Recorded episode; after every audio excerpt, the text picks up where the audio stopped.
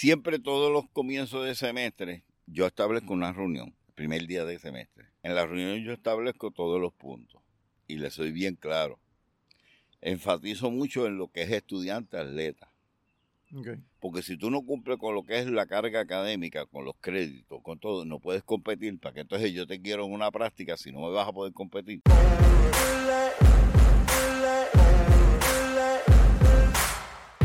Bueno, gente, bienvenido a The Arena One Experience. Esto es una nueva forma para dar a conocer el deporte puertorriqueño. Nuestra misión es básicamente, otra vez repito, afinar la línea entre el representante deportivo y el espectador. Queremos darle una promoción más grande a este, a todos los deportes de Puerto Rico, ya que, este, hay tanto y tantos atletas de verdad en Puerto Rico que no le reciben la promoción y la posición correcta que necesitan.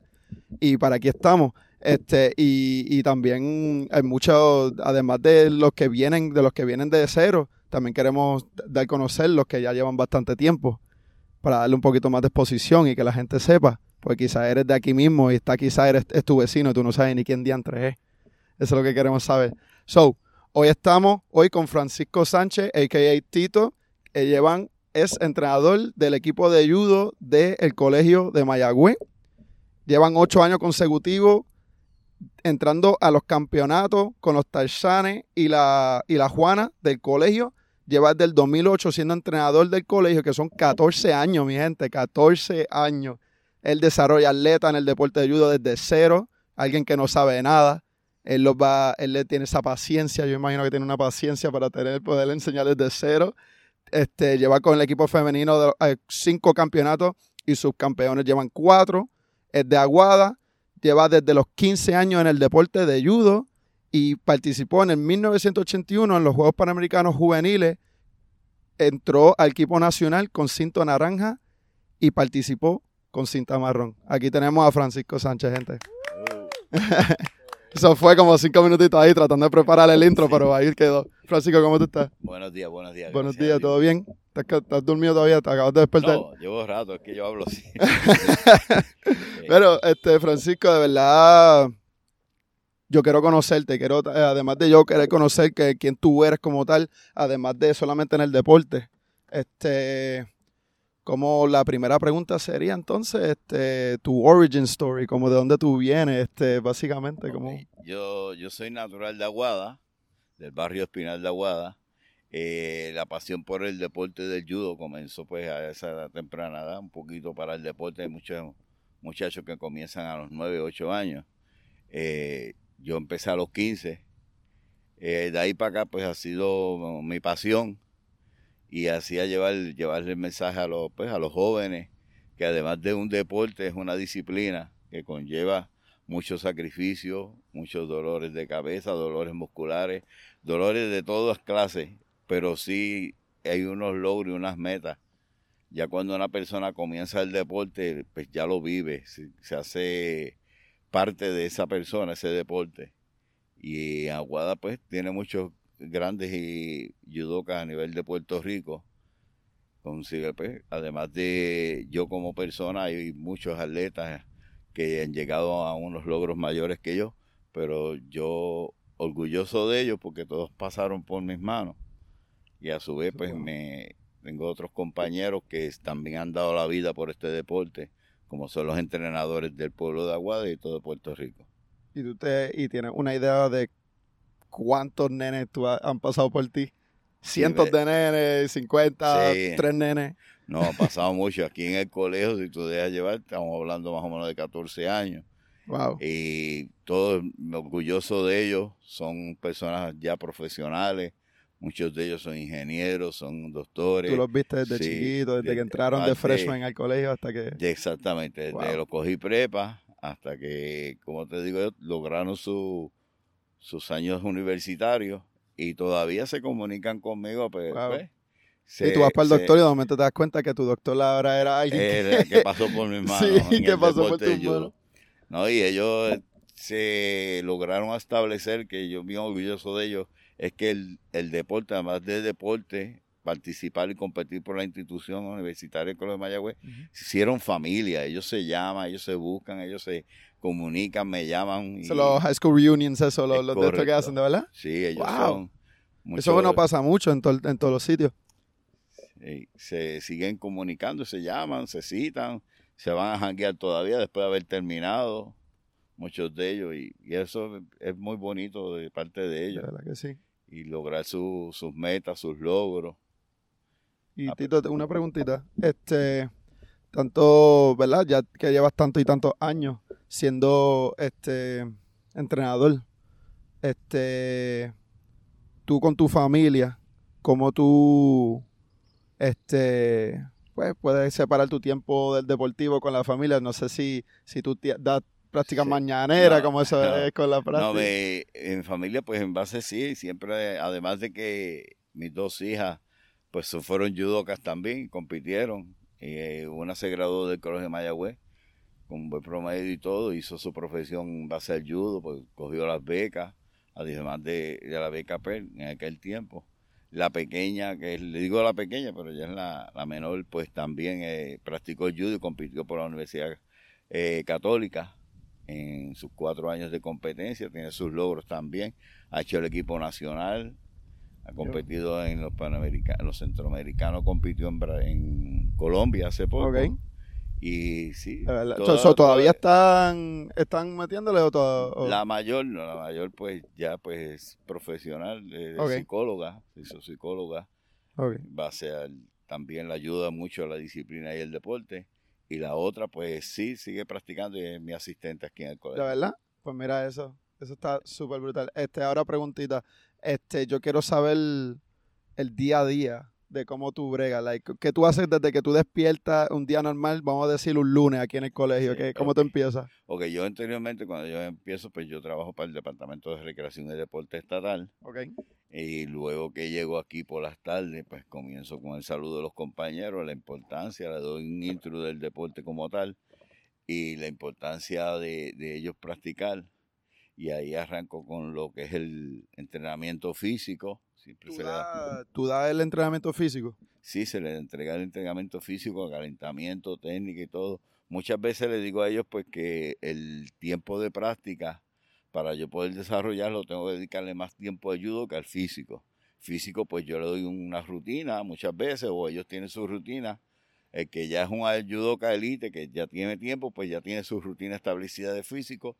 O sea que cuando llegan aquí por la, a la práctica se le da por lo menos de, de 20 a media hora, de 15 a 20 a media hora de calentamiento y luego yo arranco con lo que es la práctica, corregirle técnica, trabajar con lo que es el, la perfección de la técnica, la velocidad. ¿Y ustedes doblan o solamente una vez al día? Yo no, por las mañanas ellos hacen el físico y por las tardes yo ah. doy judo. Ok, so AM por ellos es su físico. ¿Y a qué hora es que se despiertan eso, esa gente? A las 5, a las 4. Siempre cuando ya llega el tiempo de la live, pues yo le doy lo que le llamamos las mañanitas. Las mañanitas. Ya a las 6 de la mañana tienen que estar aquí en el colegio. Oye, a mí me mencionaron algo que me dijeron que te preguntaran, la, la hermana de Kevin. Ay, bien. Me dijo que te preguntara sobre eh, las mañanitas. Este, creó, eso creó reputación mala entre los, entre los judokas o, qué pasó ahí. Aparte que eh, no le gusta mucho, a los muchachos no les gusta mucho madrugar y a veces yo le tenía que exigir, pero yo a veces pongo un balance y siempre he dicho que ellos son estudiantes atletas. O sea, primero tú tienes que ser estudiante, tienes que cumplir con lo que es la, carga académica. Luego, pues tú cumples con lo que es el atleta, pero hay una responsabilidad como atleta, porque tienes que estar recibiendo unos beneficios pero siempre le establezco un balance con ellos. A veces es bien difícil, pero lo hago. Cedo. ¿Cómo tú, cómo tú, esto, esto yo, yo te lo voy a preguntar como que de una pregunta personal mía, porque yo, yo soy entrenador de natación en Aguadilla. ¿Cómo tú, como que haces que el grupo este, haga todo lo que tú quieras, básicamente? ¿Cómo tú le tiene, eh, no sé, eh, tiene una confianza con el grupo ya con un tiempo. O sea, ¿cómo tú, lo, cómo tú los controlas? Ok. Siempre todos los comienzos de semestre yo establezco una reunión, el primer día de semestre. En la reunión yo establezco todos los puntos y le soy bien claro. Enfatizo mucho en lo que es estudiante atleta. Porque si tú no cumples con lo que es la carga académica, con los créditos, con todo, no puedes competir, para que entonces yo te quiero en una práctica si no me vas a poder competir. y soy bien claro en eso. Cuando hay examen, yo cedo el día. O sea, si tú tienes un examen el miércoles, me dice, mira, tú tengo examen el miércoles, tengo que ponerme al día, más la hora del examen de tal o tal hora. Y yo, pues mira, tienes el día libre. ¿Por qué? Porque tienes que cumplir con ese profesor. Cuando nos vamos a... Le, estoy dando el intro de lo que es la práctica, le estoy diciendo bien claro y le soy, mira, seguimos siendo amigos, pero si tú no puedes cumplir con lo que yo te voy a exigir, dímelo con tiempo y buscamos una solución y si no podemos, pues lamentablemente no puedes pertenecer al equipo. Puedes practicar cuando tú quieras, pero no te puedo establecer en un equipo porque yo tengo que darle beneficio al que me viene todos los días. Tú, tienes, tú lo puedes llevar hasta cierto punto y de ahí son Exactamente, somos adultos, ellos son adultos, ¿sabes? Yo lo primero que le, pla- le planteo es que somos amigos y además de ser amigos, ellos son adultos, personas responsables que en un futuro tienen que ver esto como si fuera un trabajo, porque cuando vayan a la, a la etapa laboral, ¿qué van a hacer? ¿Lo que les da la gana? No, tienen que regirse por lo que es las reglas del trabajo. Y así siempre le he dejado saber y fíjate, no me ha fallado. Ok, ok. Sí, hay uno que otro pues que se descarrila, pero es bien mínimo. Un poco. Este, y, y tú, has- además de, de ser entrenador aquí en, en el colegio, este, tú, has- tú eres entrenador de judo en otro lado, como que este, Yo- en un equipo o algo, o sea, fuera, fuera Una de vez universidad. tuve un club. Antes de entrar en, el en el, ¿Y en el colegio, eso? tuve un club. La diferencia Pues- entre colegio y, y o sea, universidad y lo que es este Ok. club. Cuando es Kevin, ¿tú me club, puedes subir el volumen un poquito más del micrófono? Mala mía. El micrófono arriba. Gracias. ¿Ok? cuando es el club como tal, tú estableces unos puntos y esa persona te está pagando. Porque hay una cuota, una membresía. Más tiene que inscribirse en la federación. Mm. Más tiene que competir por la federación. Ya cuando es aquí universitario, compite por la institución. Y no paga. Entonces tú uno tiene que ser un poquito más flexible aquí. ¿Por qué? Porque no todo el mundo practica este deporte. No. Este deporte hay que gustarle. Sí. Y si tú le preguntas pues a la compañera Melissa, que era la que ella empezó sin ni una medalla.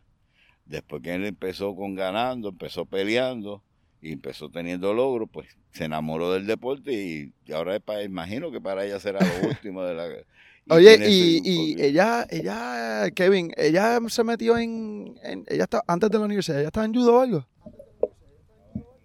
No, ella estaba en. en karate y todo eso. So, ella vino y se te hizo el acercamiento a ti, o tú la viste y tú no, yo la como quiero en todo, no, como todo. Ellos llegan y pues llegan y dicen, mira, me interesaría pues, practicar el deporte y hacer el equipo pues por los beneficios. Somos, somos claro. estudiantes, ¿sabes? Va a tener una beca, va a tener matrícula el primer día, va a tener una serie de situaciones en cuales son buenas y agradables.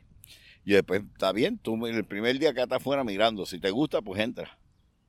Y siempre los digo, sí. So, tú siempre mira. tienes tu puerta abierta para, para todos gente los nueva. estudiantes, para todos los estudiantes, porque That's acuérdate, yo, yo soy un ente facilitador y además de el deporte verlo con competitivo, muchos de ellos necesitan el deporte como distracción, bajar lo que es la presión académica y un poquito de ejercicio, un poquito acá y estar haciendo esto, pues ellos buscan eso como una terapia.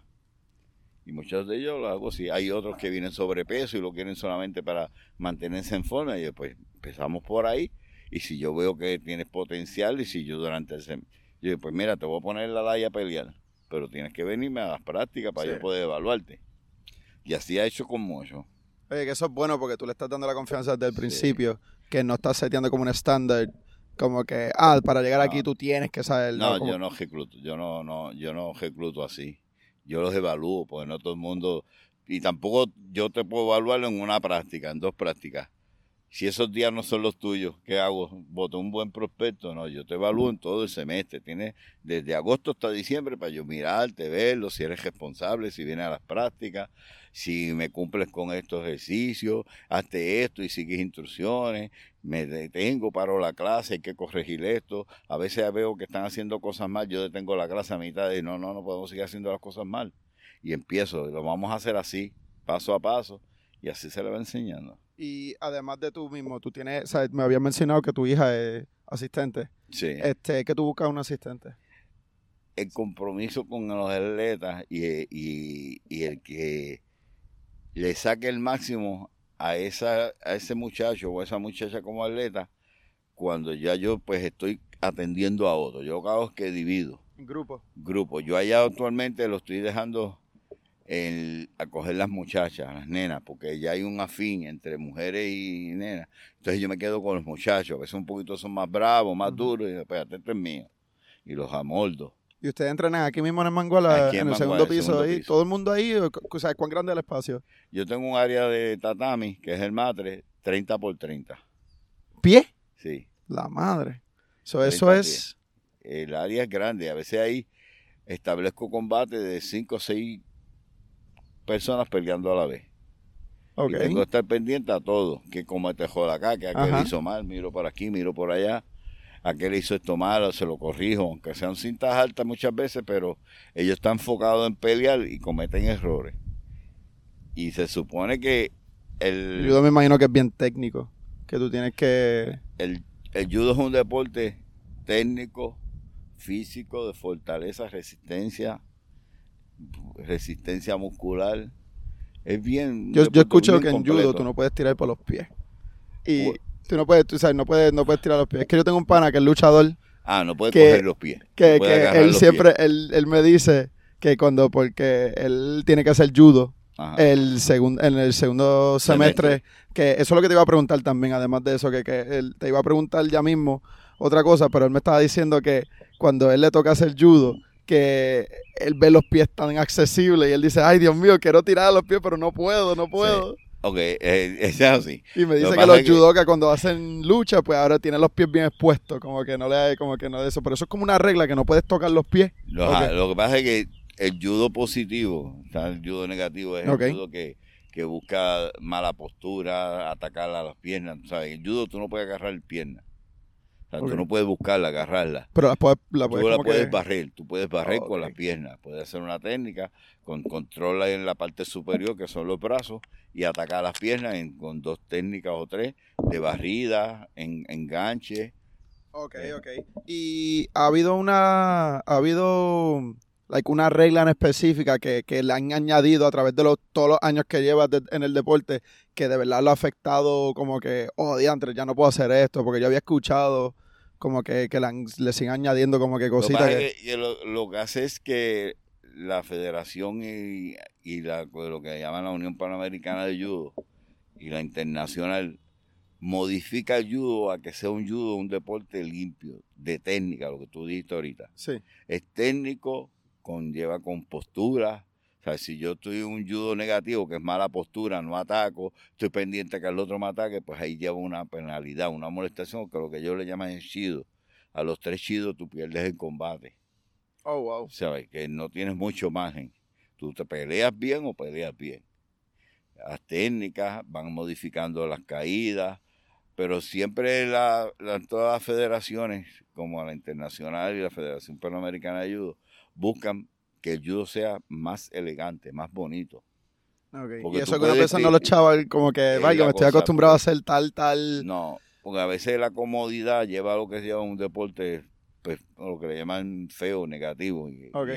y- y la, la idea del deporte es que tú al adversario lo tires, con te- utilizando todos los términos del deporte, que son los desequilibrios, los desbalances, utilizando la fuerza de tu adversario.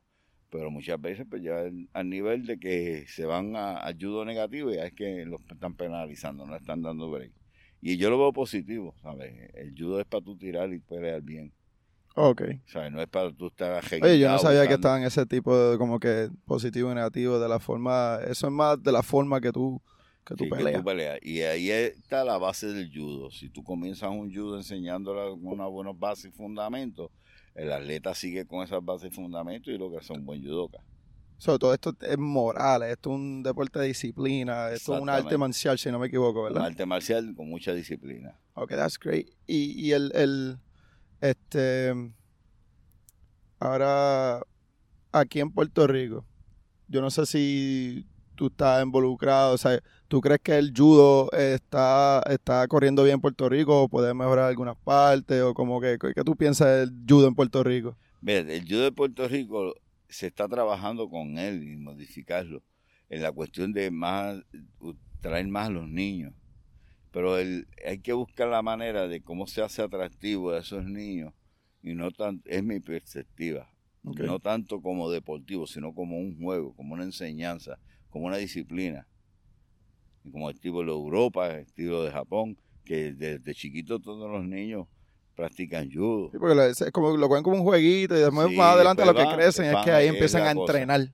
Ah. Sí, todo ser así como la natación, empiezan a chapaletear, a bregar así, y después se convierten en buenos nadadores. Pero el, eh, la perspectiva es llevar el deporte, yo Sí. me gustaría que se llevara el deporte a toda la isla, en todos los lados. Hay sectores que Claro. por generación y por en tiempo, igual que en todos los deportes, son más, más, más, más fuertes en ese aspecto. Es Tú más introvertido como Aguada, que en su comunidad. es la eso. cosa. Tú miras en Aguada, tú mencionas el deporte de judo y tú dices, ese es de Aguada. Eh, que él va a una universidad. Eh, ¿De dónde tú eres? De Aguada, tú practicaste judo. Porque hay muchos, casi todos corren, y es así, ¿sabes? Tú te vas para Coamo, te vas para Bayamón, es lucha. Ah. El club de Esparta. Está Oye, y si lo piensa, un pueblo tan y tan cerca como Aguadilla o qué sé yo, judo, por lo menos yo casi no lo escucho. Sí, ¿viste? pero Aguadilla tuvo su época y tuvo su judo. ¿Para qué? El judo es difícil y conseguir buenos profesores. Pero Aguadilla tiene ahora mismo tiene un señor que es Don Tito, creo que están en tiene su club. Eh, antes estaba cuando estaba la Fuerza Aérea en la base Raimi, Ujú. ahí hubo un club de judo. Sí. ¿Y tú crees que, que en Puerto Rico hay suficientes profesores, no sé si se dicen profesores de judo o Sí, de esto, profesor. profesores este eh, buenos, no quiero decir malos, pero que, like, como que están educados en lo que se supone que sea, no, no old school, que es como que tirándole la mala todo el tiempo al, al atleta, pero como que si hay profesores buenos o si hay suficientes profesores, no hay muchos, ¿sabes? No, eh, ok. ¿Cómo te digo? Atleta hay muchos. Bueno, no todo, no todo atleta puede ser profesor y entrenador. claro. ¿Sabes? Entrenadores buenos, muchos también. Y el, la, la pasión.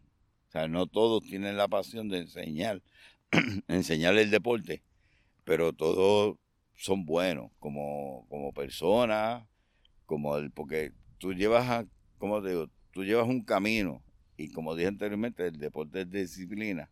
Ya tú la disciplina la adaptas natural y hay que modificarla con las, las personas, ya trayendo al atleta, pero sí hay, hay material, se puede conseguir más como en todo. Y siendo profesor de, de judo, vamos a suponer, no, no, necesari- no necesariamente tú, pero como otro, uno puede vivir de, de eso. O sea, uno dice, diantre, yo quiero dedicarme a ser profesor de judo. ¿Yo puedo hacer eso? No, vivir de él no. Yo entiendo que pues, hay personas que lo pueden buscar como un negocio, pero vivir de él no. Si o menos tú consigas un, un empleo que establezca unas horas como entrenador y unas horas como ¿Y en PR están, se consigue o?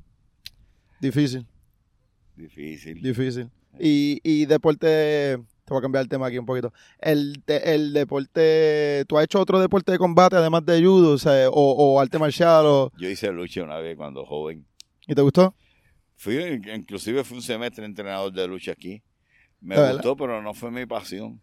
Yo veo, yo veo que lucha y judo como que siempre dan como que eh, eh, son, son esos deportes que tienen como una rivalidad, siempre, siempre. como una rivalidad, porque es- la institución, muchas instituciones utilizan los judokas y los luchadores. O sea, tú eres luchador, pues compite como lucha. Y si da el grado, pues, compite como un judoka. Yo traté siempre de dividirlo. y aquí sí, a el- veces cedido uno que otro. De los muchachos míos cedido para lucha. Mira, y aquí en el off season, me imagino que judo aquí es solamente un semestre, ¿verdad? Un- Judo es un semestre, un pero como... ¿Qué hacen en el otro season? ¿Qué, qué, qué hacen? Yo, en ok, ahora mismo yo estoy en temporada baja. Yo estoy entrenando para ese torneo. ok, y no hacen otro. No, yo entreno judo para ese torneo. ¿Por qué? Porque muchas veces yo puede que traiga uno que otro judoka. Pero el judo es tan complejo y tan difícil. Si tú dejas de practicar dos meses, Te echaban. te echabaste, te fuiste para Pero tú atrás. no los mandas para lucha ni nada de eso. No. Te, te- se echaban, se conmigo. El pierden. que quiera irse para lucha, porque se vaya. Eso, eso. sí. Pero no no obligo a nadie, ¿sabes? Entiendo. No decir, no, tú tienes mío, no. Yo te quiero ir para lucha, no hay problema, vete para lucha. El entrenador de lucha te da los beneficios, te da las becas, te da todo. Y sigue ahí. Y en el off season el atleta todavía tiene, o sea, la vega o como. Sí, esto. ellos se le toca Tienen todos sus beca beneficios todavía en el off-season Todo el año, tiene su beneficio todo el año. Es muy bueno. Pero si tú pones el peso, eh, cuando tú estás desarrollando un atleta, un, un semestre de tres meses no te da para ser el atleta. Para competir a Mm. nivel line, no. Sí, sí, que, Sí, porque otras universidades tienen, reclutan de otros lados. sí, que ya están hechos. ¿Sabes? Te- Exactamente. Ya Reclutan hechos. ayudo que has hecho, trabajado. Yo tengo que hacer los míos. Igual que otros, también tienen que hacer lo suyo. Ahora mismo yo cogí el semestre pasado una muchacha de softball. ¿Cuántos nuevos tú coges? Tú Los coges como los que lleguen. Lleguen. si te llegan 10 Yo- nuevos, tú yo tienes que dar ahí. educación física. Sí, yo los pongo ahí. Vamos a ver cómo trabajan. Si a ellos les gusta y después se quedan. That's cool. Qué duro. Pero no es que lo digo, no le no los penalizo a ninguno. Mira, tú no sirves, tú dejas de servir. No. A veces le digo a uno a otro, mira, llevas un año aquí y sigues cometiendo los mismos errores. Tengo que decírselo porque si no va a seguir cometiendo los mismos errores. Pero ya en seis meses, a veces los tengo ahí, ya el mes siguiente los pongo a pelear. Wow. Cuatro semanas ya tú tienes que estar peleando. Ya, eso rapidito. Eso tiene Sí, que pero llegar. esto- eso- sí, Es sí, que, pues. les Si no se duermen. siempre, cuando lleguen temprano y yo no he llegado, comiencen a romper caídas, porque es importante romper caídas, que es la base del deporte. Si tú no sabes caer o coger una reventada, vas a poner los brazos, Mm. te los vas a romper. Hay que empezar a romper caídas y por ahí arrancan. Ok, ok. Eh, Es que la, la razón de que yo te pregunté lo de judo y lucha es porque cuando yo estudié en ese dado, yo, yo me gradué de ese dado del albergue, este, un cuarto al lado de otro era lucha y judo. Y siempre, siempre habían guerras de cuartos, siempre. Pero guerras de cuartos feas, ¿viste? Sí. que se tiraban cosas, se tiraban a pelear, pero, pero siempre era como que eh, notaba esa rivalidad entre esos dos, dos- esos dos deportes. Y por eso me, me estuvo gracioso que lo escuché yo, mira, no solamente allí, eh, alrededor de... Sí, el, el deporte siempre existe en riña y después llegas, añádele taekwondo, añádele karate, tú los miras. A veces practican conmigo, practican los de lucha y yo me paso tirando, ah, ustedes no hacen nada todo el día. Ah, pero tú practicas muy rápido. Pero yo vengo a practicar, yo no vengo a estar ahí brincando como ustedes pasan como tres horas. Diablo, sí, verdad, vacilando, Y nos pasamos vacilando, pero es, es una riña sana. Entonces me dice, mira, bueno. necesito uno. Y después, eh, un año le presté a, a Carlito Rodríguez. Inclusive cogieron campeonato porque el muchacho también cogió plata. Ah. Así que, que So que, eh, eh, dentro de las artes marciales, usted se, se eh, como tienen esta rivalidad como que positiva, pero se ayudan, como que ah, no, se, no, ah, ayudamos necesita siempre. allá, si él está dispuesto, by- by- Va, by- fine by sí. me. No Sí. eres celoso que se te vaya para No. otro lado, tú no eres posesivo No, con tu ellos- atleta. No, ellos, ellos me saludan y todavía los de lucha están al lado mío. ¿Y cómo estás? Me saludan. Había, había uno que se decía, yo quise como tú, todos los años tú quedas campeón y eso. Y, tú- y yo decía, no, tú sé como tú eres, que tú eres bueno. Pero pues siempre uno, algo cómodo y llevarse. Entonces allá veo los de karate gritando y me acá estoy ganando un poco más grite. me paso vacilando y yo. Pero creamos una buena comunicación. Qué bueno, eso, eh, eso es muy bueno que crea mucha comunicación porque, pues, me imagino que, que eso también viene con la, lo que es la disciplina del deporte, pero no muchos deportes tienen una buena comunicación. Sí. O sea, te lo digo No, por eso experiencia. pasa. Pero no, estos muchachos pasan por el lado mío y me saludan, los de karate bajan así, como nosotros saludamos, es un deporte oriental, igual que el karate, saludamos de la misma manera. Oye, ¿y qué te motivó para ser entrenador? Yo siempre me ha gustado, primero estuve en un club con nenes y todo. Aquí un, un, un estudiante de aquí, cuando pues, no tenía entrenadores, estaba la hija mía en ese, en ese año, la mayor, y él se me acercó. Mira, el colegio está buscando un entrenador, te dije que tú podías hacerlo, te van a llamar. Y yo, pero ven acá, loco. Sí, sí, sí, yo creo que tú eres entrenador. Él está ahora mismo, está por Japón, está en Wow. el ejército. Entonces, eh, pues Ricky, está bien. Y ahí, Y y ahí comenzó. ahí Y ahí comenzó como ya tú has estado básicamente toda tu vida en el deporte de, de lo que es judo. Eso Sí.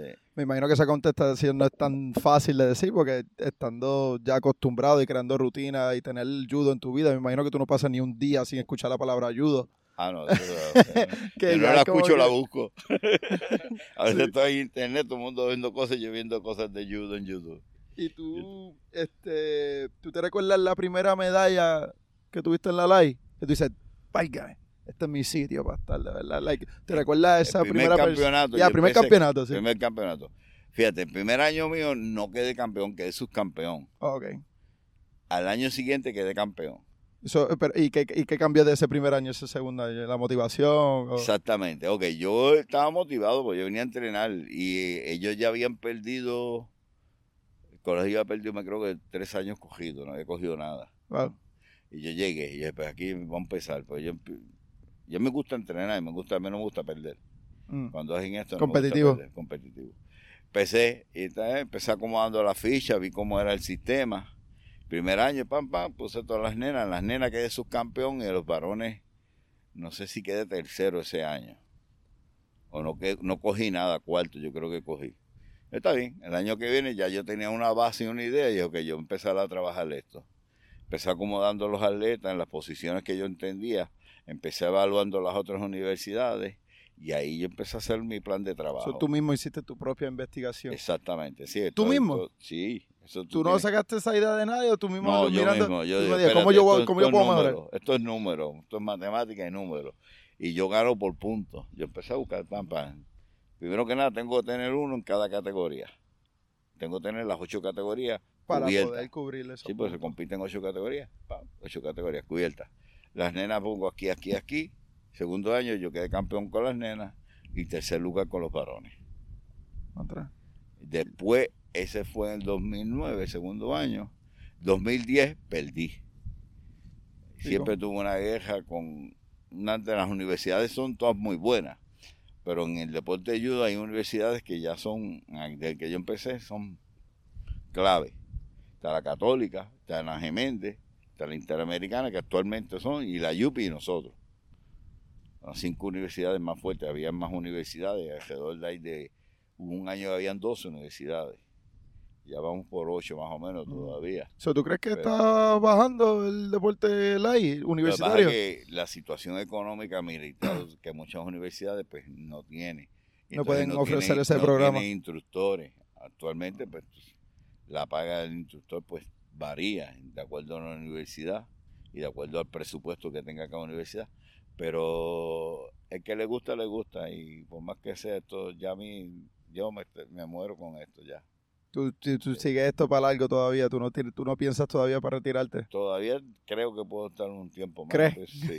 ¿Crees que puede- vamos a ver lo que No pasa puedo mañana? retirar. Sí, no sabemos, uno nunca sabe, pero actualmente sí. Y las universidades, yo entiendo que es bien positivo para todos los atletas y para las instituciones. Ahora mismo llevamos las copas tres años cogidos cogiendo la Copa San Bonini, Wow. las tres copas. Esto es una institución de, de que los atletas son buenos. Son buenos estudiantes y buenos atletas. Porque muchos de ellos... Aquí tú tienes una mina de oro, ¿viste? ¿Mm? Aquí tú tienes una mina de oro que tú Sí. estás, tienes que aprovechar y usarla y Sí. dejar que no se caiga nunca. Que no, no deberían, todos los deportes deben estar todos, y la institución y todo, y el director atlético debe ver que, que la, lo que el atleta ha logrado hasta hoy en día siga para todos los años. Yo se lo digo a los míos, ustedes tienen unos beneficios y tienen unas cosas porque los atletas anteriores a ustedes se sacrificaron y llegaron a estar en la posición donde tienen ustedes ahora. Queda en manos de ustedes continuar con esto Exacto. yo estoy aquí para ayudarle y trabajar con esto y exigirle. Pero ustedes como atletas deben de se- sentirse orgullosos de que quedan campeón. Así es. Y tú, este, me habías dicho que tú eres bien competitivo.